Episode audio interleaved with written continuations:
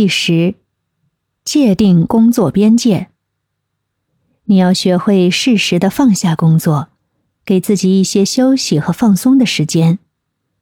要学会拒绝一些不必要的事情，合理安排工作时间和休息时间，这样让自己能拥有更多的空间来平衡职业和家庭的需求。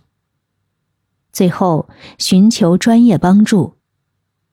焦虑是一种复杂的心理问题，不同的人呢，在不同的情境下会受到不同因素的影响，因此啊，焦虑的原因可能因为个体和环境的不同而有所差异。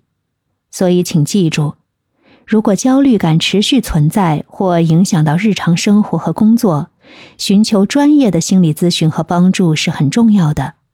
专业的心理学家或心理医生可以帮助你准确诊断焦虑症，并且提供针对性的治疗和建议。及早干预和处理焦虑问题呢，有助于恢复心理健康和提高生活质量。在现代社会，焦虑管理能力是女 boss 实现自我价值、取得成功的关键之一。通过学会放松，保持心理平衡。建立自信和应对挑战的勇气，女 boss 就能够更好的驾驭自己的情绪和思维，充分发挥潜力，做出更大的事业成就。